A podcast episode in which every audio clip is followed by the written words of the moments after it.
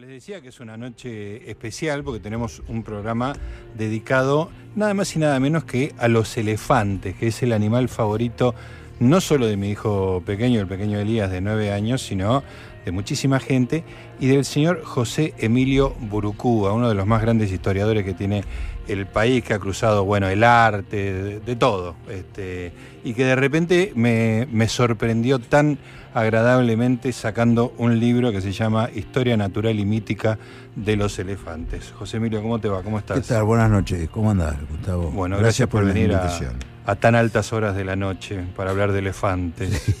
sí, cualquier hora es buena para hablar de, sí, sí, de sí. esos nobilísimos animales. Te diría que con un par de vasos de whisky a las 3 de la mañana sería un tema extraordinario. Ellos son dignos de ello. Primero te tengo que hacer una pregunta personal, porque mm, yo eh, por Twitter anuncié el programa y puse que venía Gastón Burucúa. Sí, así es. Eh, Alguien me corrige y, y- y entonces, digo, ¿viste cuando decís, pero cómo? Puse José Emilio, corrijo, pongo José Emilio, borro el anterior, y de repente me doy cuenta que vos podés ser José Emilio Burucúa y también Gastón Burucúa. Lo que ocurrió es que mi padre me quería poner Gastón Ajá. y no lo dejaron cuando fue al registro civil ¿Por qué? porque no figuraba en el santoral. Entonces me- no tenía nombre disponible, no había pensado otra cosa y me puso su nombre. Que Yo llamo llamaba igual José que mi Emilio. padre. Claro. Pero toda la vida él, mi madre, todo, mi hermano, toda mi familia. o sea, tu dijo, familia te llamaba Gastón. Gastón, sí, después, bueno, mi, mi novia, mi mujer. sí, claro, sí. Así que todo el mundo me conoce como Gastón. Perfecto, porque de algún lado me salió ese Gastón, no es que lógico, no era un invento, ¿no? sí, sí, sí, y- y- viste cuando te sentís muy, muy desconcertado.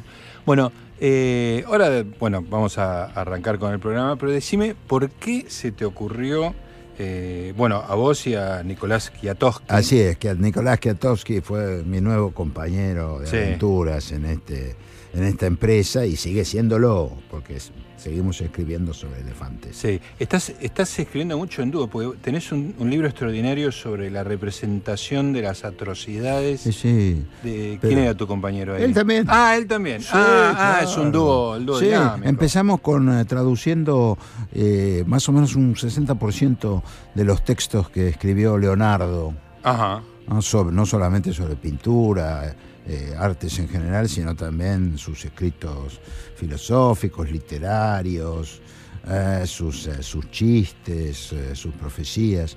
Así que estuvimos casi 10 años Mirá. trabajando sobre eso. ¿Él es un chico joven, Nicolás? Sí, sí, Nicolás debe tener 40, 41 Ah, ahora, no más claro. que eso. Fue alumno mío, Ajá. pero es un genio, es un, sí, es un tipo de un, con un pensamiento autónomo, robusto, ahora habla varias lenguas. Y bueno, en este momento está en el Instituto Goethe, Ajá. en Los Ángeles, Ah, trabajando para el segundo volumen de nuestro... Del libro de los elefantes. Sí, sí, sí. sí. Qué extraordinario. Sí, sí. ¿Y te sentís cómodo escribiendo a cuatro manos? Totalmente. Bueno, ya tenemos todo. Una Hace- práctica, ¿no? sí, desde el 2003, 2004 que andamos en esto. Ah, Entonces claro. ahora ya... Y escribimos, escribimos a cuatro manos realmente. ¿Cómo es? A ver, Y un poquito de la- simplemente hacemos, eh, eh, no- nos repartimos el trabajo, pero hacemos nada más que un esbozo. Ajá. Y después nos, nos reunimos y, y hay uno que va dictándole al otro Ajá. y bueno, se cambia alguna palabra. Sí, sí. Y después invertimos el, el papel y Sí, suponte, este, el que, el que este, desplegó el, el- a ver, lo que sería algo así como la versión final, este, pasa a ser el que escribe y así, así nos alternamos y bueno, hay que, eh, no- se parece, terminan pareciéndose mucho Claro. nuestras formas de escribir. Claro, claro. Se van mimetizando unas a otras, van exactamente. confluyendo, digamos. Pero realmente ha sido una, una confluencia muy, muy virtuosa en términos, Sí, sí, en sí, de términos que históricos. es para literarios. mejorar, Sí, claro. claro, sí. Qué Y yo en este momento, me, cuando él, tanto él como yo, escribimos cosas por nuestra cuenta. Sí, sí, sí, tiene artículos y sueltos. yo siento que algo me falta. Sí, ya tenés sí, este, claro, casi no. una dependencia. Y no, porque viste es, es esa cosa del, del, del alter ego que, Claro. que te corrige y, Sí, que, y te, y que te contribuye con un punto de vista diferente. Y perdóname que me ponga personal, pero es muy divertido esto que estás contando. Eh, ¿Tenés una relación paternal con él? No, no. No, son de pares. Eh, no, son pa- somos pares. Ahora somos colegas. Él. Es, un, es un tipo hecho y derecho con su. Sí, sí, sí. Y de- pero eh, él, él viaja mucho, yo también. Cada uno trata de, ¿viste? de, de- de acumul- de acumular materiales Claro. en, estos, en estos viajes de estudio que hacemos y bueno.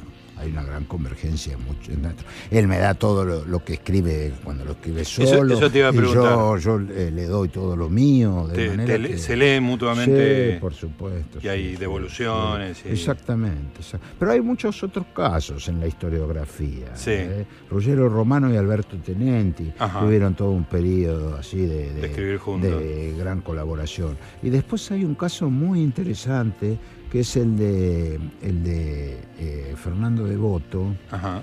eh, y Boris Fausto. Fernando Devoto, un historiador argentino extraordinario, Sí. que ha escrito muchas páginas este, importantísimas sobre la inmigración en la Argentina, eh, y con eh, Boris Fausto, del colega del Brasil, han escrito una historia de las relaciones entre Argentina y Brasil a dos manos. Ajá. Pero lo interesante es que la parte argentina la escribió Fausto y la parte brasileña la escribió Fernando. Ah, perfecto. Entonces es una Claro, claro, un entrecruzamiento. eh, extraordinario. Qué bueno. Y también es un, Funciona. yo diría que funcionó y es un experimento exitoso. Qué bueno. Bueno, decime por qué es el, cómo se les ocurrió escribir un libro sobre elefantes. Mirá, los elefantes, este, tanto, claro, no, no es extraño, ¿no? Que también en eso hayamos coincidido con Nicolás. Eh, desde nuestras niñeces respectivas eh, es- era siempre un, el gran, el gran, la gran atracción, la Sí. vida del elefante, las historias de elefantes y verlo al elefante además. Así que eh, en lo que a mí respecta siempre tuve un cariño especial por esos, Cariño. para esos animales. Y eh, estando yo en, eh, en Nantes, donde allí estuve durante un año entero trabajando, eh, y he conservado un vínculo muy estrecho con, con el Instituto de Estudios Avanzados de, de allí, eh, este- en este, este instituto reúne año a año a más o menos unos 20, 20 22 investigadores de todas partes del mundo que eh, trabajan sobre temas de las ciencias sociales, la historia y de, de las, de las grandes, digamos, de las ciencias llamadas, mal llamadas duras, Sí. la matemática Claro. se hace presente también. Eh, y es, eh, es un... eh, eh, esta- este, este grupo de, de- de investigadores eh, lleva allí una, una vida extraordinaria, ideal para lo que es un, un trabajador de estas cuestiones del espíritu, porque la única obligación que se tiene es la de exponer ante los colegas una vez en el año, una, Una vez en el año. trabajo que uno está haciendo. Ajá. Y después ir a escuchar todos los Lo que dicen los lunes, los martes, depende del día Sí, que sí. se decide, eh, lo, que, lo que trabajan eh, los colegas. Claro. Y después eh, la otra obligación que se tiene es la de participar de algunas comidas comunes, Ajá. algunos almuerzos comunes, una cena común. Entonces, eh, hay al cabo de dos meses de, de tener esta, esta frecuentación eh, se- se- de unos y otros, es extraordinario la- los lazos que se Claro, se empiezan a armar combinaciones de intereses intelectuales. Eh, increíbles. muy Entonces, diversos. En Nantes, sobre todo, se, se- se ocupan de, de la- los temas que tienen que ver con lo, lo no europeo, lo no occidental. Eh, temas africanos, temas asiáticos, temas de América Latina, por supuesto. Y eh, allí yo te diría que cuando la, la primera vez que estuve yo quedé absolutamente fascinado con la posibilidad de conocer de primera mano, de primera mano, eh, estos mundos, ¿no? Sí, sí. La India, la- Claro. el Japón, el, el África Occidental, el África Central. Entonces me dije, es, es la mía, yo tengo, ya, ya no, no, no voy a tener demasiados cartuchos para, para esta. Hay que aprovechar esto. Sí, hay, tengo que aprovechar esto. Y así es como eh, mm, eh, participaba con entusiasmo de estos diálogos que se, eh, que se generaban en el, simplemente en, el, en la, en la fraternidad del acto de comer. ¿no? Claro. Y ahí eh, yo te diría que descuellan los indios, los colegas indios. Ah, mira vos. Porque lo que pasa es que est- estas est- son todos son todas personas que manejan a los 15 años de, de, sus vi- de su vida, ya están manejando cuatro o cinco lenguas diferentes. Por, Y pasan por la de- diversidad que hay en la propia la India. diversidad lingüística que hay en la India y el contacto Claro. con el inglés. Sí, sí. Entonces, a los 15 años ellos dominan el inglés, el hindi, la lengua, alguna, la lengua de familia Local, o claro. la lengua local y alguna otra lengua agregan de. Acá tienen el cerebro que es un violín. pero te imaginas, es una maravilla. bueno, hay grandes matemáticos. indios. Exactamente. Exact- Ramanujan no, no era. Bueno, claro, ahí está. Y después son todos, eh, son grandes intelectuales. Sí. Entonces es una maravilla hablar con ellos. Eh, y me tocó una vez una mesa en donde había seis comensales indios y Sí. el séptimo era yo, más otro más que era brasileño. Sí. Así que eh, ahí fue fantástico porque, por ejemplo, se tocan temas inverosímiles. ¿no? El- estaba un director de cine muy importante de la India poco conocido fuera de la India porque hace cine de autor Claro. y no quiere saber nada con Bollywood. Se llama Kumar Shahani. Ajá. Kumar Shahani, que yo te- hay algunas películas de él en, en YouTube y la- se las Ah, lo voy a recomiendo. eh, las recomiendo porque es un- una cosa Sí. increíble. Bueno, y Kumar este, estaba haciendo todo un discurso sobre el subjuntivo. Fíjate vos el tema. Sí.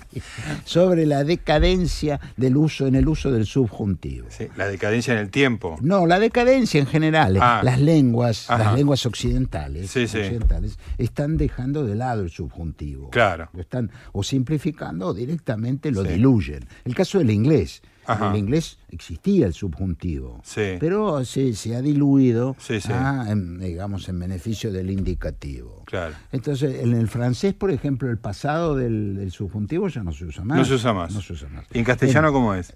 Nosotros lo usamos, yo Sí. hubiera, hubiese. Hubiera, hubiese, ¿eh? claro. Eso, eso lo usamos. Sí, sí. Pero, hay- eh, es una fuente de errores porque mucha gente iletrada dice habría. habría. Claro. Y además, algunas lo reemplaza ya por el presente, cosa que se hizo en el francés. Ah, está. En el francés, el, el pasado del subjuntivo no se usa no más. se usa más. O sea Eh, que el subjuntivo tiene una, una dinámica propia que se está dando en distintas lenguas. Pero ¿qué, lo, fascinante. ¿qué es lo que dice Kumar Shahani? ¿Qué dice Kumar Shahani? ¿Qué es, ¿Por qué se da eso? Sí. Porque estamos tendiendo a, a reemplazar la, el, el modo por excelencia de la duda, De la potencialidad. de la ¿no? potencialidad, Claro. de, la, de la fluidez de lo real, Sí, lo sí. estamos por- reemplazando por el indicativo y sobre todo por el imperativo. Claro, claro, Lo una- cual es peligrosísimo. Una lengua más fascista, parece. Claro, ¿no? exactamente, exactamente. Entonces, bueno, Claro, un- vos decís que hubiera pasado si. sí, claro. No, y esa, ese- esos mundos alternativos no, no, no corren más. eh, bueno, están en vías quizás de desaparición. qué Por eso hay que mantener a, a- a Hay que- marea el subjuntivo. Aguante el Y subjuntivo. Kumar es un militante del subjuntivo. Qué bueno él es. lo resucitó en inglés. Imagínate el dominio que tiene él de la lengua Sí. inglesa. Bueno, entonces a partir Ah, de te esa- digo que mañana arranco mi campaña en favor del subjuntivo. Nada que ver con los elefantes. por Pero- el momento, pero- Muy provechoso. Entonces, ese día estábamos todos muy embalados con la cuestión del subjuntivo. Y, de- y después del almuerzo seguimos, hubo una sobremesa que duró como hasta las 4 de la tarde. Y ahí, claro, ya, ya estábamos en el delirio. Sí, sí, me imagino. Y la, hubo otro, otro colega de la India, eh, eh, un hombre muy querido, Sudhir Chandra, que eh, dice, bueno, eh, empezó a hablar de los animales Ajá. que son simbólicos símbolo del hombre, del ser Ajá, humano. ¿no? claro. Entonces, en la que en la India es muy interesante, de repente de las regiones, este, es- Son cambia, distintos animales. sí. Entonces me preguntó que en Occidente, en la tradición occidental, eh, que cómo era esta cuestión. Y dije, mira, Hacía boca de jarro, yo no te podría contestar.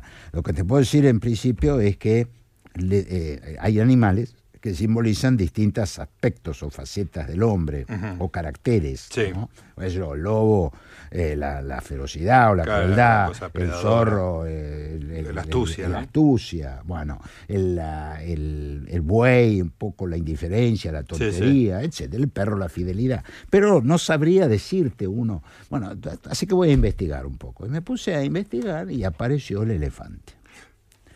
El elefante como, como un- muy, muy próximo del ser humano Sí. y como eh, muchas veces como un símbolo de lo mejor que, el- que te- que tenemos los seres humanos. Ajá. ¿sí?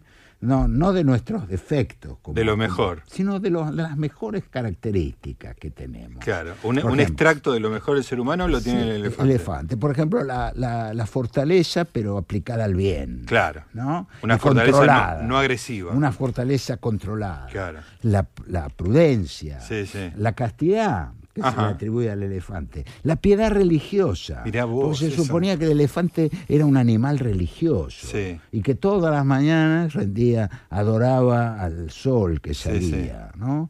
Después, bueno, la- la- el amor por las crías. Claro. ¿sí? Eh, la, la dulzura en la crianza de las crías. Bueno, hay toda una serie de Sí, sí. virtudes. que- Ciertos ritos con la muerte también. bueno, claro, bueno, por eso además es cierto. Sí, sí, sí. Eso sí. es cierto. Sí, ya no es metafórico. Claro, es, No, no, no, el animal. es yo un no gran creo dato. que. No lo sé, no lo sé, porque no estoy adentro de la cabeza de un elefante. que- Bueno, ese es que todo un tenga tema. dioses, no lo creo. Pero sí, sí que el elefante tiene una relación, recuerda a sus muertos Claro. y les rinde, Les rinde un, un- homenaje. Claro. Un homenaje que es con una suerte de velorio que se Sí, hace, sí. de las sobre todo de las matriarcas de los grupos Ajá. de elefantes, y después, cada vez que, vuel- que pasan ¿eh? en alguna de sus peregrinaciones por ese sitio, se detienen a recordarla, de manera que hay, hay, hay realmente un culto del elefante. Es muy impresionante lo, lo poco que leí sobre el tema. Es como sobrecogedor. Es ¿no? sobrecogedor, Es sobrecogedor, porque eh, ahora vamos a parar un, un ratito para, que, para tomar aire, escuchar un poquito de música, pero hay muchos estudios ahora sobre distintos animales a los cuales están como detectando inteligencia. El elefante es uno. Sí. Estoy descubriendo que otro es el pulpo. El pulpo, sí. Se habla sí. mucho de la inteligencia de los pulpos. Todavía me bajé un par de libros sobre la inteligencia de los pulpos, pero todavía no, no me metí en el tema, pero sé que se está hablando de eso, digamos, ¿no? Hay mucha experimentación sobre el asunto, el camello también. El ¿eh? camello también. El camello también. Sí. Y, y bueno, en el caso del, eh, del, del elefante, es- es- este es un lugar común ya desde la antigüedad. Sí, sí, este es un, este- no es novedad. No eh. es novedad. El pulpo es novedad. El pulpo absoluto. El pulpo es novedad. Eh, vos sabés, es como un reencuentro, ¿eh? Seguramente los antiguos, ¿no? Los antiguos tenían una idea del pulpo muy, muy particular. Uy, no me digas que vamos a terminar hablando de los pulpos. Sí, sí, sí, tenían una, Una idea. noche inolvidable. Claro, bueno. Me estaba acordando, eh, en una época que estudié un poquito de filosofía, hay un filósofo analítico que se llama Thomas Nagel, que escribió un, un- un libro, es un libro, no es un artículo, que se llama What is like to be a bat, eh, que es ser un murciélago. Un murciélago. ¿eh? Y, y él era para argumentar acerca de los contenidos mentales, digamos, ¿no? Este, eso el tema de la conciencia, etcétera. Pero el tipo hacía un esfuerzo enorme por pensar eh, cómo es ser un murciélago, ¿no? El contenido mental de un murciélago. Bueno, tenemos mucho para hablar eh, en la noche de hoy, pero vamos a tratar de. Esto se ramifica de una manera hermosa, pero vamos a tratar de volver a nuestros queridos amigos los elefantes.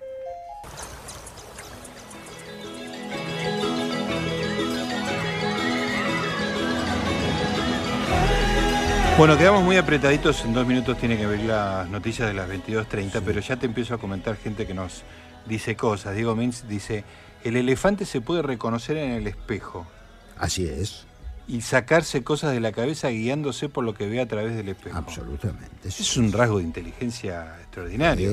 Y eso ya lo sabían algunos exploradores del siglo XVI y XVII que lo habían notado eh, por el reflejo del, del elefante en, En el agua. en el agua. Ajá. Sí, sí, Que eso lo usaba el reflejo del agua para- para, para ese que- y había ahí una prueba de autorreconocimiento. Claro.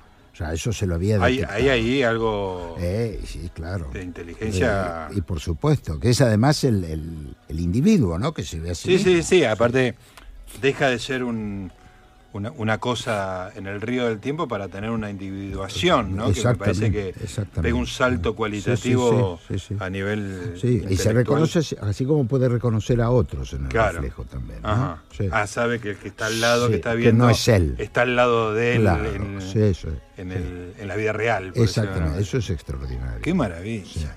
Bueno, tenés muchísimas cosas para contarnos de los elefantes. De todas maneras, digamos que eh, está en la calle ya hace unos meses Historia Natural y Mítica de los Elefantes, José Emilio Burucúa, Nicolás, ahí no me sale, Kwiatkowski. Kwiatkowski. Kwiatkowski. Kwiatkowski. Eh, más fácil Burucúa. Que, que Sí. Mira que no, no es fácil, Burucua. Ah, Uruguay, Uruguay sale como una flecha. Está todo perfecto.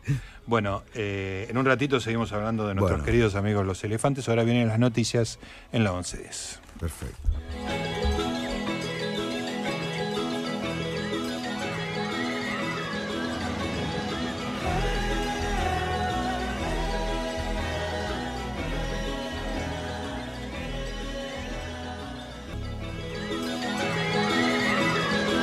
Preferiría no hacerlo.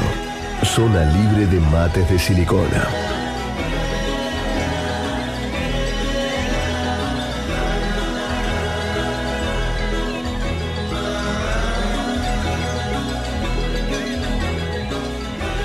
...22.32 vamos a estar con, con el señor Gastón o también José Emilio Burucúa hablando de elefantes. Le vamos a tener un rato más. ¿Ya cenaste? Sí, sí, por Ah, supuesto. ah, eso sí, es muy importante para que no estés de mal humor Sí, acá sí. conversando sobre elefante. Bueno, le estaba comentando que el libro tiene unas ilustraciones hermosas. Este, el libro va a tener un segundo tomo Así es, sí. este, que arranca con. Este libro llega hasta el siglo XVIII. Es un poco la historia de, la, de los elefantes y además de la relación de los elefantes con el hombre, ¿no? Sí. Sobre todo con el hombre occidental. Occidental, con el. No, sí, no con el que eh, históricamente en Asia o en África vivía con ellos, sino que lo descubre. Claro.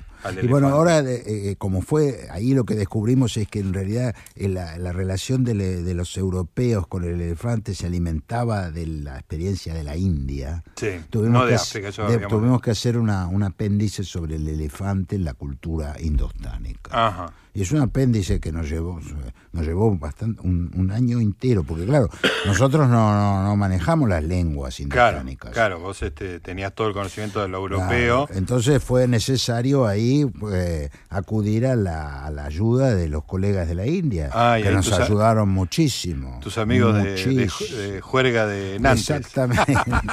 ellos no, eso, eso fue esencial. Claro. la- el auxilio de ellos, entonces son, les agradecemos por supuesto mucho en el libro, y, y así pudimos escribir un apéndice que tiene más o menos unas 100 páginas Ajá. sobre el elefante en la India. En la India, claro. Y ahí se ve cómo deriva ¿no? La- las ideas, las, este, las leyendas incluso europeas que circulan en Europa sobre el elefante derivan, Derivan de la India. de la India. De- ¿Y, y cuál es la importancia que tiene el elefante en la India? Es un animal... Y bueno, imagínate que el elefante estaba domesticado ya en el 6000 antes de Cristo. ¿no? Y era eh, un animal que se usaba en la, en la guerra, Sí. se usaba para el trabajo, muy importante. Ujú. eh, eh, Cada vez con una especie de tractor. Imagínate para, Orgánico, ¿no? Bueno, para las deforestaciones, por ejemplo, Claro. eh, se usaba el elefante. Y después él, él tenía un uso ceremonial muy importante. Sí. Muy importante. En las procesiones religiosas, en las, este, también en lo que podríamos llamar el fasto y el protocolo de las cortes de la India. ¿no? Uno tiene la imagen, el- la imagen del, del enorme elefante africano, es una cosa bien agreste, digamos, ¿no? Sí, sí. El- y, el- y cuando tiene una imagen del, del más pequeño, de orejas más pequeñas, De la que es el elefante asiático de la India, uno también lo recuerda con, con ropa, digamos, ¿no? Eh, con claro, los ropeles, este, ataviado, pintado, Claro, claro. veces. Que bueno, no mucho es- más integrado, no, digamos, ¿no? Es indostánico, es singalés también, Ajá. es de Birmania, Claro. se lo encuentra en Birmania. Estuvo en China, en China han desaparecido prácticamente, pero fue importante en China hasta el siglo XVI, XVII. Ujú. había, había miles de elefantes. Claro. Lo que pasa que, claro, la- las cantidades han disminuido mucho. Sí, sí. Me Eh. estabas contando fuera de aire que el segundo tomo, que arranca con el siglo XIX, me decías que era mucho más sombrío. Es más sombrío, porque es la época de, grande, de grandes este, catástrofes demográficas de los elefantes. Claro, y además la incorporación para el hombre occidental del circo y del zoológico. Del circo, del zoológico, que ya afectó mucho la vida de los elefantes, y de la, de la caza deportiva hecha por europeos, y lo que fue feroz es el comercio de marfil. Ah, claro. Pero lo que nosotros estamos encontrando, además, es que las grandes masacres de elefantes en el fines del 19, principios del 20, coinciden con masacres de seres humanos. Ah, eso es extraordinario. Sí, Acá que- se juntan dos libros tuyos. Cla- Claro, bueno, porque en realidad el gran, eh, el gran comercio de marfil, ese comercio infame, Sí. eh, involucraba miles de hombres, miles de seres humanos, Claro. ¿no? que este, tenían que se veían sometidos a condiciones espantosas. Estaban tan de- esclavizados de como el trabajo, elefante de traslado, ah, Claro. y la, la mortandad de, de- mujeres, hombres y mujeres y niños fue Sí, sí. eh, eh, impresionante, asociada con el transporte de los colmillos y las matanzas de elefantes. Claro. Entonces, hay, y, y si uno piensa, ¿no? El, el- el destino de África. Sí. África ha sido eh, el continente proveedor de, de- de gran, de gran cantidad de materias primas esenciales. ¿eh? para el capitalismo mundial. Claro. Sí, sí. el, marfil lo fue a finales del 19 y hasta, hasta la guerra del 14. Ujú. ¿eh? Fue fundamental. Esa era, el, era la exportación número uno que se hacía en el África, a costa bueno, de lo que ya sabemos. Luego siguió el caucho, que Claro. también provocó verdaderas catástrofes demográficas de Sí, los sí. seres humanos. Luego siguieron el cobre ah, y los, los diamantes, más el oro. Claro. ¿sí?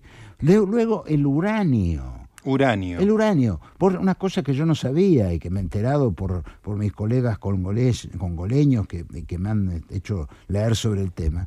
La- las bombas de Hiroshima y Nagasaki se fabricaron con uranio del Congo. Uranio congoleño, qué increíble eso. Entonces, el ¿Y uranio... en dónde está el uranio? ¿En, en minas, digamos? En minas, en minas. Ajá. Bueno, y está Gabón, ¿no? Sí. En Gabón, Gabón eh, hay que pensar que el- el- los yacimientos de uranio en Gabón, fíjate que se, cal- se supone que hubo una explosión nuclear natural, espontánea. Tal era la cantidad de uranio que naturalmente se juntó la masa crítica y explotó. Y explotó.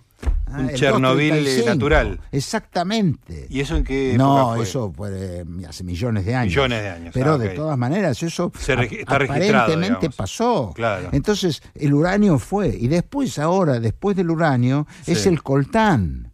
El coltán, que es el, el- el- el, eh, el, este, esa, esa, esa mezcla, ¿no?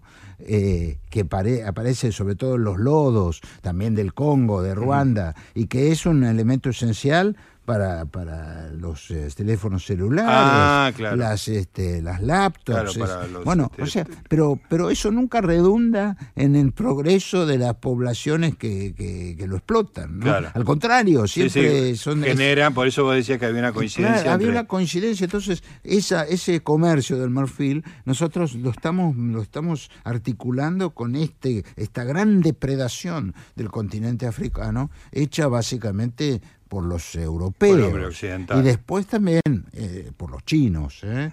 Eh, ya más cerca de nuestra época, ahí también hay una. Vos pensás que el, el comercio de marfil hace tiempo que se viene prohibiendo Sí. en los distintos países. El último en ingresar a la prohibición directa de cualquier este, de cualquier eh, comercio o transacción con el marfil fue la China en 2016. Antes de ayer. Sí.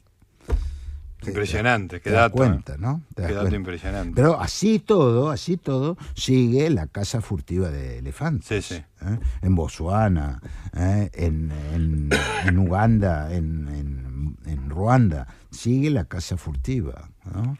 Escúchame, ¿qué, no sé, digo, desde, desde los romanos, que el, el- el- sabemos que el elefante estaba Sí. dando vueltas en Europa, pero ¿tenés algún registro de alguna sor- de, de un encuentro este, sorprendido de los este, que, el hombre occidental descubre un animal tan extraordinariamente eh, de, de dimensiones tan extraordinarias? No, no, no. es como que siempre estuvo. Sí, no hay tal, no, yo no he registrado tal cosa. No hay un descubrimiento de América del elefante. digamos. cuando, no, claro, cuando aparece, eh, hay una cosa, A ver. que es que cuando Platón en la, en la carta 7 se refiere a la Atlántida, Sí, al mito de la Atlántida, Sí, sí. él dice que este, ese, ese continente desaparecido era la tierra favorita de los elefantes. Ah, mirá. Sí. Eso sí, eso está, es una cosa que sorprende, ¿no? Sí, que totalmente. tiene que tiene que ver con la inmensa riqueza que tenía Ujú. la Atlántida, Claro. la riqueza natural sobre todo, ¿no? Y que hacía posible el alimentar a, a grandes este, multitudes de elefantes. ¿no? Claro. Pero eso es, eh, de- en nuestro libro hay ahí una, una deriva de esa cuestión, ¿no? Eh, que, que es un poco conjetural, pero... Bueno, ustedes lo llaman historia natural y, y mítica. lógicamente. Claro, sí, claro. sí. Así que Este, bueno, eso... Qué lugar eh, extraordinario. ese yo creo que sería la- lo, lo- lo más sorprendente de toda esta historia, ¿no? El- el- esta, esta atribución a la, a la Atlántida, o esta, colocar en la Atlántida eh, miles, miles de paquidermos. Claro, qué, imagen extraordinaria. Sí, ¿no? extraordinaria, en el medio del- Claro. en- en el y además como una especie de, de- de destino de extinción. Exacto. ¿no es y cierto? después hay otra cosa en este en Claudio Liano, Claudio Liano que una- un autor eh, romano que adoraba a Borges Sí. y que te- escribió una serie de historias de animales. Claudio Liano eh, cuenta que habría como una especie de tierra feliz de los elefantes, Ajá. ¿no? A la que eh, en la que buscaban refugio. Ah, una Arcadia, Una digamos. Arcadia paquidérmica. es muy linda la descripción que hace Claudio Liano. Qué maravilla. Y que iban allí, eh, vivían largos años y finalmente eh, morían en ese sitio. Se dejaban morir en Pero en lugar. paz y felicidad. Claro. Esa especie de, de paraíso en la tierra del, del elefante. Claro. Es una idea extraña, ¿no? Muy extraña. Pues es que cuando yo no sabía nada de elefantes, pero sabía que eran muy inteligentes, este, tuve como una intuición, de vos que los estudiaste, decime si hay algo de esto, que me parece que es muy, muy importante, y si uno lo piensa en el pulpo puede andar también, es muy importante para el desarrollo de las inteligencias animales, estoy pensando inclusive en el hombre, Sí. eh, la prensilidad. El hecho de poder tomar objetos, ¿no? Que el elefante lo hace con la trompa. Exactamente. Y la- eh, ya eh, desde la antigüedad, se- cuando se describe al elefante, dice, el elefante tiene una sola mano, que es la trompa.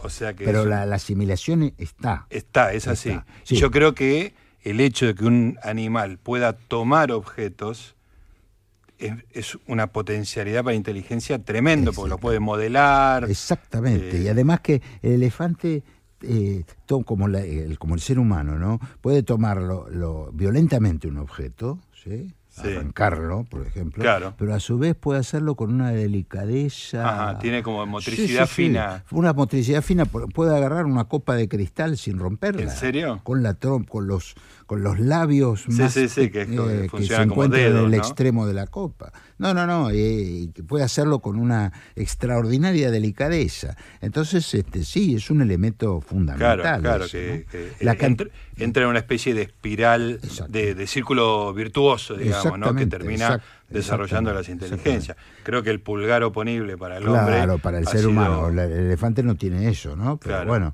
pero, con la de- trompa se las arregla. Otra cosa que tiene el elefante que lo destacaba Darwin Sí. en ese libro maravilloso que es La expresión de la, los- eh, la expresión de los, de los- del hombre, ser humano sentimientos, y, claro. eh, eh, y los animales superiores, digamos así. Eh, él, él- él subraya que el elefante y el hombre eh, tienen eh, músculos, músculos perioculares que permiten el llanto Extraordinario. cosa que no tienen ni siquiera los primates, los monos superiores. Sí, sí. ¿eh?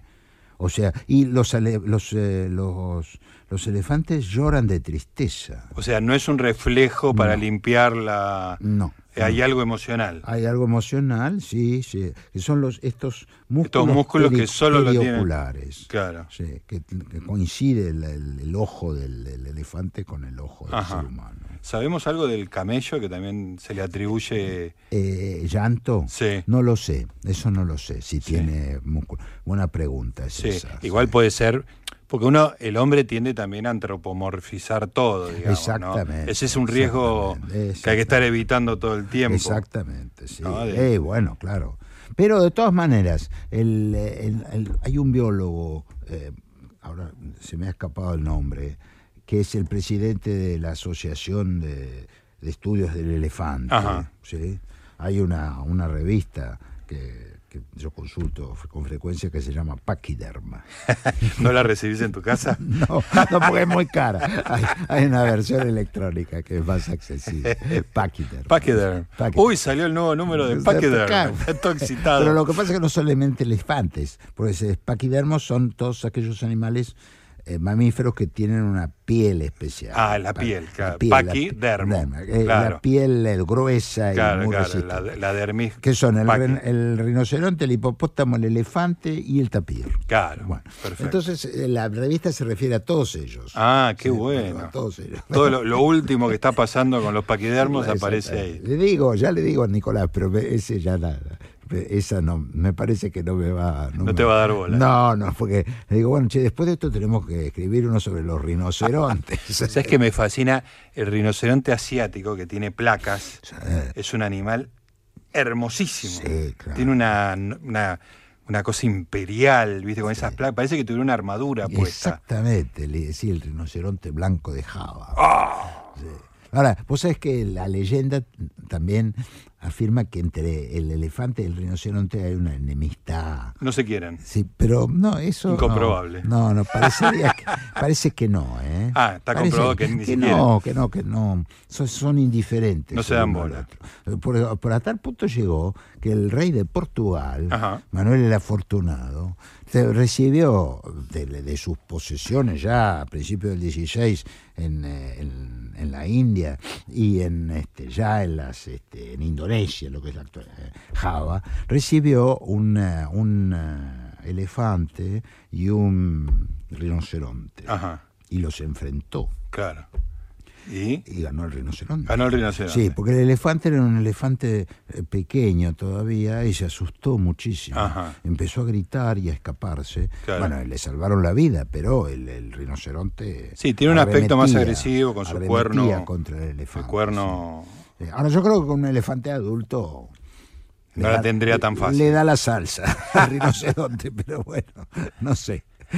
Eh, contame un poco de el uso del elefante como animal de guerra. Sí, bueno, ese es el, ya ya eso está, por supuesto, en la en, el Mediterráneo. Sí.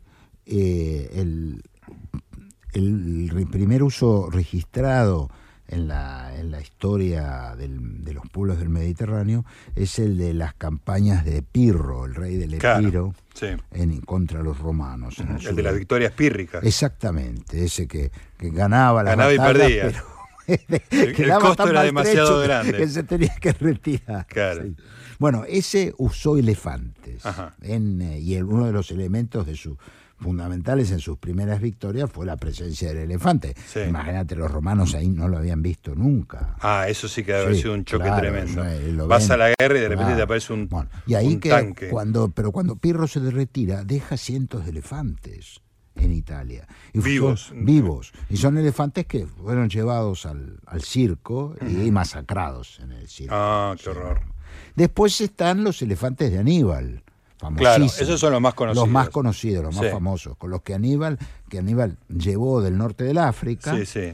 Eh, hay una hipótesis acerca de que Aníbal habría recibido de regalo desde, desde Fenicia un elefante de Siria, que había, era una subespecie de los elefantes de la India. Es, o sea, que era más grande. Claro. Y se llamaba Suranus. Ahora, con esos elefantes él cruzó los Alpes, pero algo que generalmente no, no se sabe es que todos mueren en el en el no no, no cruzaron, no terminaron de cruzar. Sí, de la de los Alpes. ¿Y cuántos eran, sabes? Y, eh, eran una veintena, sí, pero bastante contundentes. Habían habían sembrado el terror ya en los romanos en la en la Galia narbonense, ¿no? Claro. Entonces, este, ahora Ahora, lo usaban, la pregunta que te hago es la siguiente, ¿los usaban como elemento agresivo o como transporte, tanque? Era transporte, Sí. Eh, transporte, pero también atacaban. ¿eh? Atacaban, o sea. Y claro, eran moles que. Claro, los ponías a correr y. Imagínate una infantería, la infantería. Le tirás tres elefantes y. claro. ¿Cómo te puede decir? La dispersás toda. Sí, sí, sí. ¿Cuánto pesa un elefante? Y bueno, el elefante no, no no- no te podría dar una... Pero son toneladas. Sí, digamos. sí, sí, sí, claro. Algunas sí. toneladas. Sí, sí, sí, sí, son más de, más de una tonelada, seguro. Claro.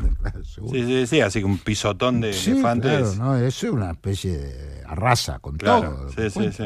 Entonces, y después, bueno, claro, eh, la, la campaña de Alejandro en, en la India. Ujú. ¿eh? contra, Ah, claro, contra el rey Poro, Sí. ¿eh? entre en, los en el 3, 330, antes 330 al 325 antes de Cristo. Sí. Bueno, él derrota a Poro, ¿eh? lo derrota, él, él encuentra la manera de asustar a los elefantes. Ah. ¿no? Entonces los elefantes se dan vuelta y aplastan a las tropas, Al su- a- a la- al ejército del rey Poro. Claro. sí. Pero después el propio, elefante, el propio Alejandro los utilizó a los elefantes Claro.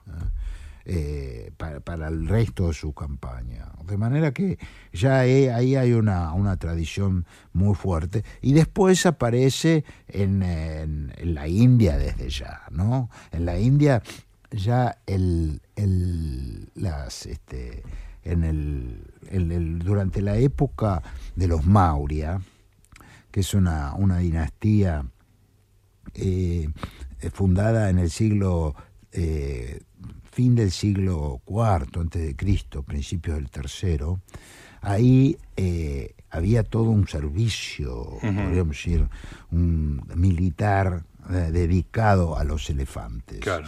Y hay, eh, hay eh, textos relacionados con el, el ejercicio del buen gobierno. ¿no? Ajá.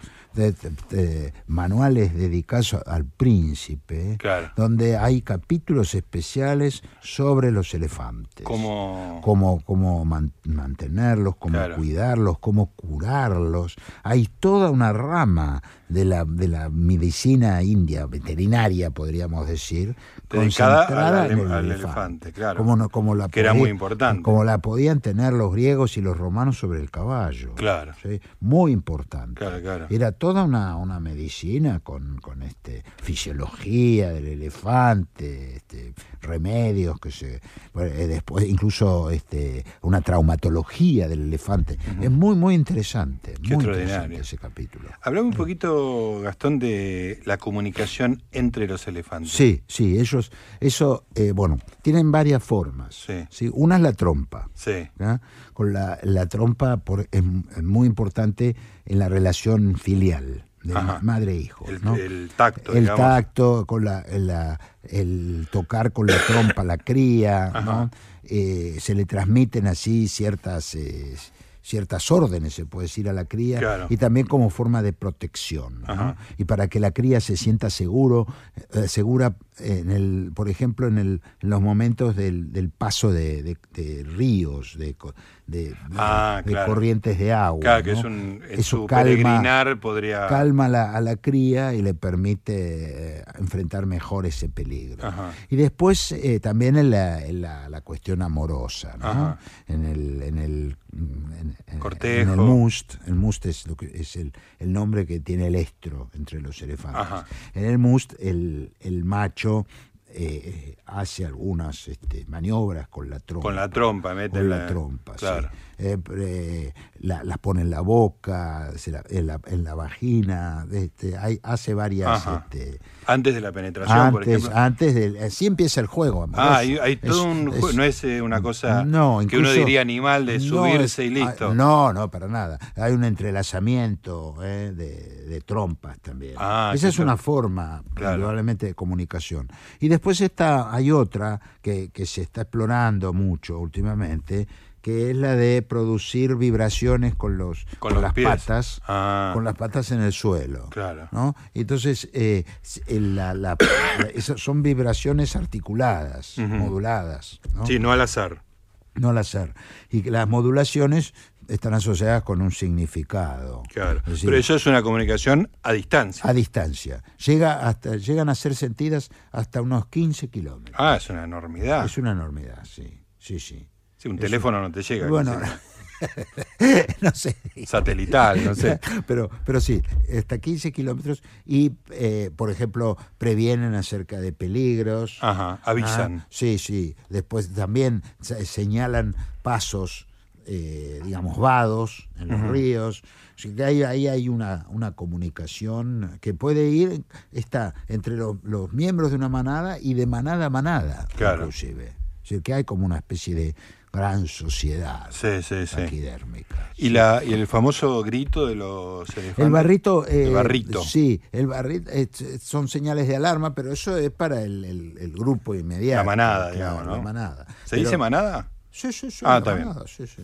Eh, lo que pasa es que, claro, la, la más interesante es esta transmisión Claro. de las ¿Y vibraciones. eso es un descubrimiento relativamente nuevo? Y, no, no, ya se, ya se sabía eso, eh, ya se sabía. Pero lo que pasa es que, claro, la, la- la verificación experimental y el asociarlo Claro, con, claro. con señales, Sí, ¿no? sí, eso sí, son... Un, son- un estudio sistemático un con sistema- instrumentos, Exactamente, que se ha hecho en los últimos 30 años. Claro. antes, sí. ¿no? Y se puede, uno imagina traducir, digamos, esas... digamos que sí. Si está, sí. si está avisando de que viene un, sí, sí. un león, Claro, sí, ahí se, la- la- las señales de peligro este, se transmiten y, as- y a su vez el, esto, ¿no? Los lugares en donde, en donde es posible protegerse contra las inclemencias del tiempo, contra una inundación, ¿no es cierto? O los lugares donde se encuentra agua en épocas de sequía. Claro. Todo eso son capaces de transmitirlo con estas vibraciones.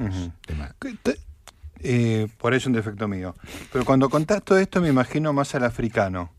Eh, eh, todo esto que contás es, distinto. es general, Es- sí. vale para pero en el dos. caso del africano se da mucho más porque, claro, los africanos son- Claro, está viviendo en la... están en, en la libertad Total. total y en el medio de la naturaleza. Ahí es este Claro. es más evidente. Sí, sí, sí, porque el hombre da- participa, no participa, no digamos. participa. Ahora, ojo, porque en la India hay muchos elefantes salvajes también. Ah, ¿eh? existe, claro. Hay muchos. La, la mitad están do- domesticados, pero hay una buena parte que siguen siendo animales de la, de la, de la selva.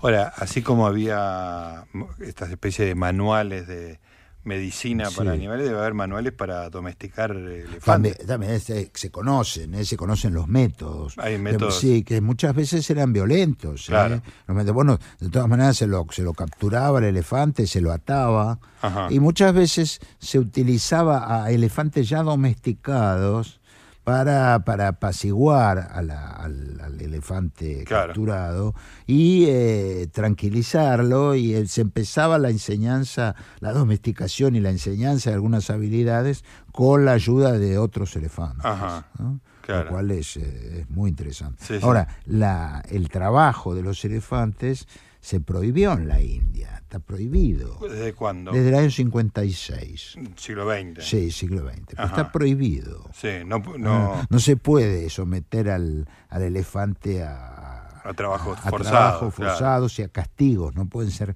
castigados. Bueno, un poco lo, como nosotros protegemos también los caballos, los claro. caballos a nuestras especies animales, Sí, los sí. perros, los caballos, ya desde los tiempos de la Sociedad Protectora de Animales. Claro, claro, ¿no? claro, sí.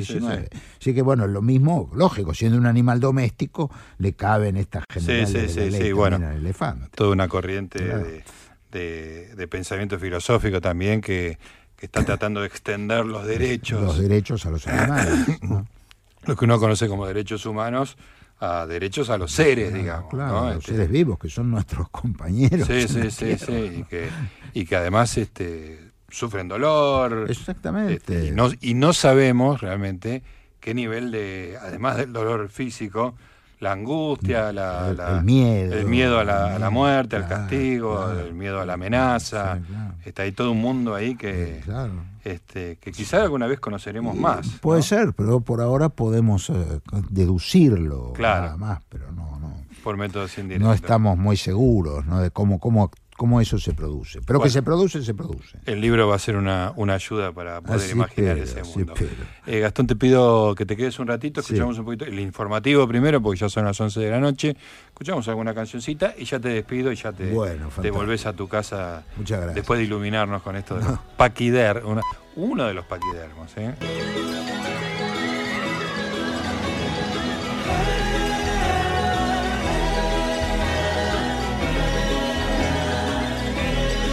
Bueno, ya nos empezamos a, a despedir del doctor Burucúa. La verdad que fue una noche hermosa hablando Muchas de gracias elefante. Podría, podríamos seguir Sí. hablando. Vamos a encontrar otra oportunidad. Cómo no, cómo no. Y la historia del, del infortunado Jumbo, que dio, era un, un elefante que llevaba ese nombre, que ha dado en Estados Unidos, ha dado eh, el nombre a todo lo grande, todo lo enorme, ¿no? Los Claro, supermercados, los- los, los- y los superaviones. aviones, Pero claro. en realidad ¿Y fue cómo un es la historia de Jumbo? Jumbo, Jumbo fue una- un elefante eh, cazado en Abisinia. ¿eh? Al- en el año 1800. Casado con Z, ¿no? Casado, casado. sí. Eh, bueno, capturado, no casado. porque claro. no- no. Entonces lo llevan, siendo pequeño todavía, a, a París. Ajá. ¿sí? Y en, eh, él, eh, en París, él, eh, digamos, alcanza los 14 años, que se considera ya la vida adulta, y, eh, y es, es enorme, enorme. Entonces los ingleses, que en ese momento no tenían un elefante disponible, pero, pero sí tenían varios rinocerontes, Sí. cambian a un rinoceronte por Jumbo, por el elefante, este, Jumbo. Claro. Entonces, que va a Inglaterra, y en Inglaterra tiene un éxito extraordinario, porque eh, él admitía, que es cosa rara en un elefante africano, admitía que los niños Sí. lo cabalgasen. Ah, dejaba Sí. ser montado. Entonces se hizo famoso en el mundo entero. Claro. A punto tal que entre los niños que cabalgaron sobre él estuvo Teddy Roosevelt y, y Winston Churchill. Mirá vos. Eh, ahora, eh, entonces era muy popular en, claro, en claro. Inglaterra. Era una gran atracción. Una gran atracción. Y un empresario norteamericano, dueño de un circo, fue a Inglaterra y ofreció una fortuna por él. Sí. Miles de libras. Entonces estaban dispuestos a venderlo, pero hubo una- un gran movimiento en contra. El que dirigido por John, John Ruskin, nada menos, para, para impedir la exportación, digamos, Claro, del era una causa nacional. Claro, finalmente, vos sabés que en general... Se impone el dinero. Sí, por algo el capitalismo nació en Inglaterra. Claro. Entonces, eh, se impuso el dinero y lo mandaron a, a A Nueva York. Unidos. Entonces, eh, fue una verdadera procesión de londinenses llevándole alimentos, bebida, al- y al- eh, le regalaron a Jumbo un tonel. Un tonel de whisky. Con- con- pero parece que en la travesía el elefante se, se agitaba muchísimo, porque claro, arriba de Claro, un barco. un barco que- no- no es su medio habitual. Para, para apaciguarlo le daban el whisky. Sí. Y cuando llegó a Estados Unidos. Estaba totalmente borracho. No, estaba, había liquidado el, el barril, se lo había tomado todo en los 10 días que duró Se la bajó navegación. un barril de whisky. Bueno, y bajó con gran, y, tuvo un gran éxito, pero no fue posible amaestrarlo para el circo, que era lo que quería este empresario.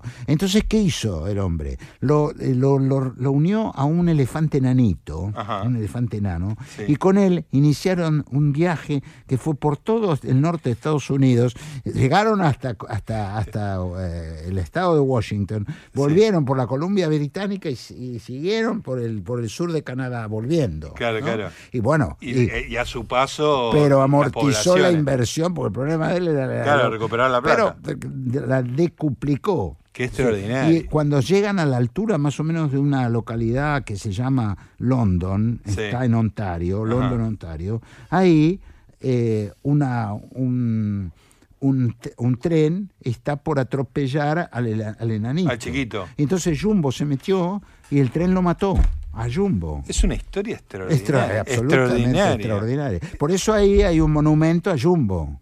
En, esto es En, London, en London, cerca, Ontario. cerca de London, Ontario. ¿Qué En el lugar donde se produjo la, la- el choque, digamos. Qué historia fabulosa. Es una historia. Y está en el increíble. libro, por Está en el supuesto. libro. Está en el eh, libro, Ya, ¿cómo no va a supuesto. estar esa historia? Qué maravilla. Bueno, Burucua, gracias. No, eh, gracias, La a vos que por invitarme. Una noche eh, hermosa. muchas- sí, sí, yo Sí. me divierto hablando de elefantes. Y bueno, vas a, vas a tener que hacerlo más veces porque te vamos a seguir invitando. y alguna vez hablaremos del pulpo. ¿Cómo no?